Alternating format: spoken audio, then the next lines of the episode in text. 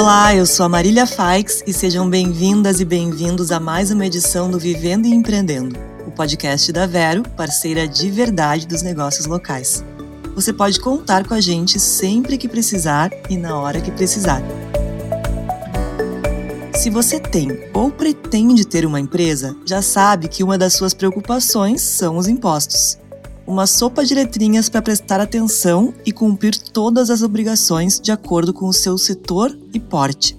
Por isso é muito importante você ter conhecimento sobre algo chamado planejamento tributário, que vai te ajudar a cuidar bem dessa parte do negócio. E para entendermos como isso funciona, vamos falar hoje com o consultor tributário Paulo Coraza, do Martinelli Advocacia Empresarial. Oi, Paulo, seja bem-vindo. Obrigada por participar do programa. Oi, Marília. Obrigado pela oportunidade de conversar sobre um tema tão apaixonante e complexo ao mesmo tempo. Então, Paulo, explica pra gente o que é planejamento tributário e como ele pode ajudar nos negócios. Perfeito, Maria. Planejamento tributário, na verdade, é uma metodologia, uma ferramenta né, que auxilia as empresas e empresários a minimizar a sua carga tributária, né, ser mais eficiente do ponto de vista fiscal, para que ao final do mês, ao final do trimestre, dependendo de cada tributo, a empresa possa pagar menos imposto de renda, contribuição social, os demais impostos aí inerentes à realidade brasileira, com o menor valor possível, né, e obviamente sem fazer qualquer tipo de evasão fiscal, de algo ilícito, né? Planejamento tributário é algo totalmente ilícito, né? Considerado tecnicamente como elisão fiscal, né? Que é aquele planejamento feito de forma bem objetiva e de acordo com a legislação. E qualquer empresa pode se beneficiar desse processo ou é mais indicado para um porte específico de empresa? Na verdade, Marília, qualquer empresa pode se beneficiar desse processo, tá? Ele começa primeiramente com mapeamento né, e com business plan de cada negócio, de cada atividade. E a gente tem faixas de faturamento que vão definir um enquadramento inicial daquela empresa. Né? Empresas de menor porte, existe o que a gente chama de simples nacional, né? que é um método assim, que é um regime de tributação, melhor dizendo, é praticamente imbatível, assim, quando a gente compara com os demais regimes. Então, uma empresa que está numa faixa ali de aproximadamente 3 milhões e 600 a 4 milhões por ano de faturamento, naturalmente vai se enquadrar no Simples Nacional, tá? Quando a base de faturamento passa desse valor, aí basicamente a gente vai ter a figura do lucro presumido ou do lucro real, tá? Quando a gente entra nessa faixa, aí realmente é importante, né, fazer uma análise, né, bem apurada da operação da empresa, das suas principais receitas, seu custo, suas despesas, para que possa se fazer um cálculo né, efetivo do tributo nesses dois regimes e aí criar cenários, né? A lógica aqui é que a gente possa criar cenários dentro desse regime de tributação para no final do dia, né, o empresário possa tomar a decisão de qual o melhor regime, né, o mais indicado para a sua empresa. E aí, obviamente, a gente está falando aqui de regimes de tributação, que é uma lógica bem preliminar inicial, né, quando a gente fala de melhor dizendo, preliminar, né, quando a gente está falando de tributação, mas também existem outras análises importantes a se fazer, de que estado eu vou comprar, para que estado eu venderei, né, aí entram outros tributos, né, dentro da lógica, por exemplo, tributo estadual, ICMS, aí tem as questões de ST, tem as questões de FAO, que são questões bem técnicas, mas que também são variáveis que a gente tem que colocar na balança, né, tem que colocar nesses cenários para poder optar pelo melhor regime de tributação e até tomar decisão comercial, eventualmente, ah, eu estou comprando de São Paulo porque tem um regime diferencial em relação ao Rio Grande do Sul, eu estou comprando de um outro estado porque daqui a pouco tem um convênio com o meu estado e eu posso, de alguma forma, ter uma vantagem tributária. Então, todas essas análises são importantes a se fazer para, como eu disse, né, o empresário tomar decisão e poder optar pelo menor regime e até tomar decisões, como eu falei, comerciais. E, bom, se eu sou uma empreendedora e quero fazer um planejamento tributário, por onde eu começo? Qual que é o primeiro passo? Assim?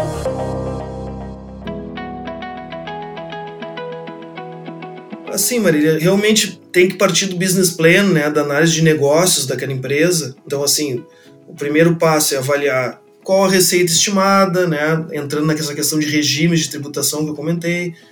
Aí avaliar também custos, despesas, né, o que, que a gente vai ter de tributos dentro da nossa operação, então isso vai depender muito do que tipo de serviço está sendo prestado, que produto eu vou vender ou vou comercializar, né?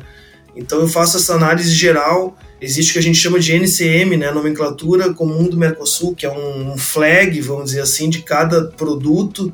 E esse flag, essa etiqueta, vamos dizer assim, fiscal desse produto, ela vai definir qual vai ser a tributação específica daquele produto, se eu fizer uma venda interestadual, como que eu vou fazer essa análise, né? Então é importante fazer essa verificação, né?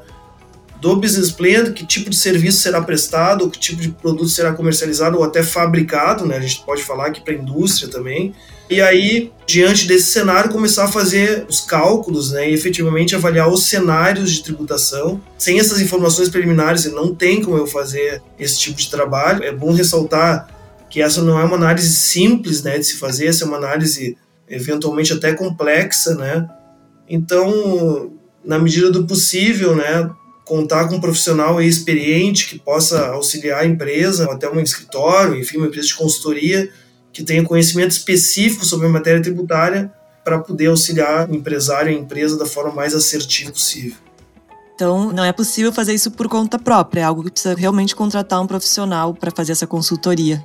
É, Marília, eu acredito que seja o mais indicado, tá? Inclusive, só te dando um exemplo, nas empresas de consultoria, nos escritórios de advocacia, nas grandes empresas aí de auditoria, enfim, normalmente essa figura do planejamento tributário é feito apenas pelos profissionais mais experientes de cada uma dessas empresas ou desses escritórios, tá? É difícil, mesmo dentro das empresas que são especializadas nesse tema, poder ter discernimento nos seus profissionais mais júniores, vamos dizer assim, para poder né, avaliar os cenários e tomar as decisões. Quando a gente fala de planejamento, a gente tem que realmente avaliar todas as variáveis e as premissas de cada negócio, né? Então, assim, é importante ter o conhecimento específico da legislação, das possibilidades, dos questionamentos também, eventualmente, seja de Receita Federal, seja de Receita Estadual, né?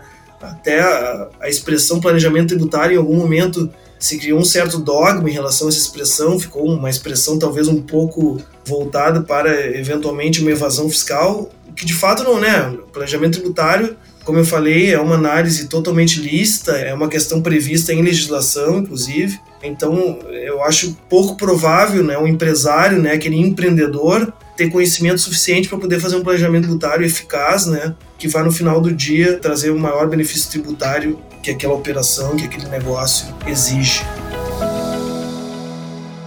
E chegou a hora da dica Ban Ricard.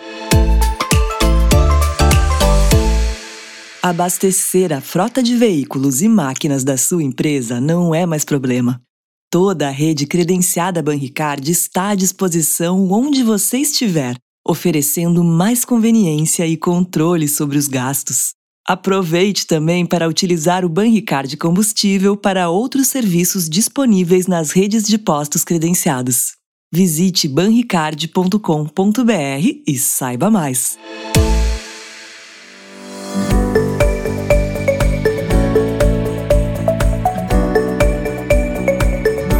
obrigada, Paulo. Aprendi bastante contigo hoje e agora eu gostaria que tu deixasse o teu recado final pra gente, por favor. Marília, eu que agradeço a oportunidade. Que eu queria dizer é que a gente fala muito no Brasil de carga tributária, tem muita questão aí de obrigações acessórias, tem muita. O Brasil é o país, como se sabe, mundialmente é o país que, onde mais se gastam horas para preenchimento das obrigações acessórias vinculadas né, às questões tributárias.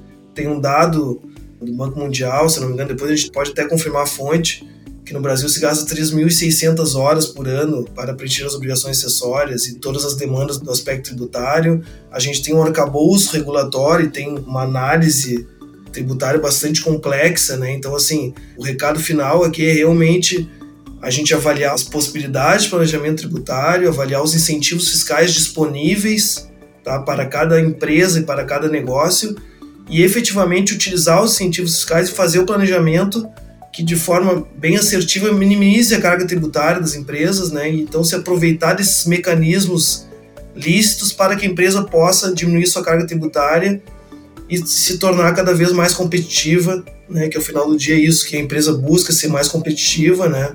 Então, pagando menos imposto, com certeza a empresa será mais competitiva.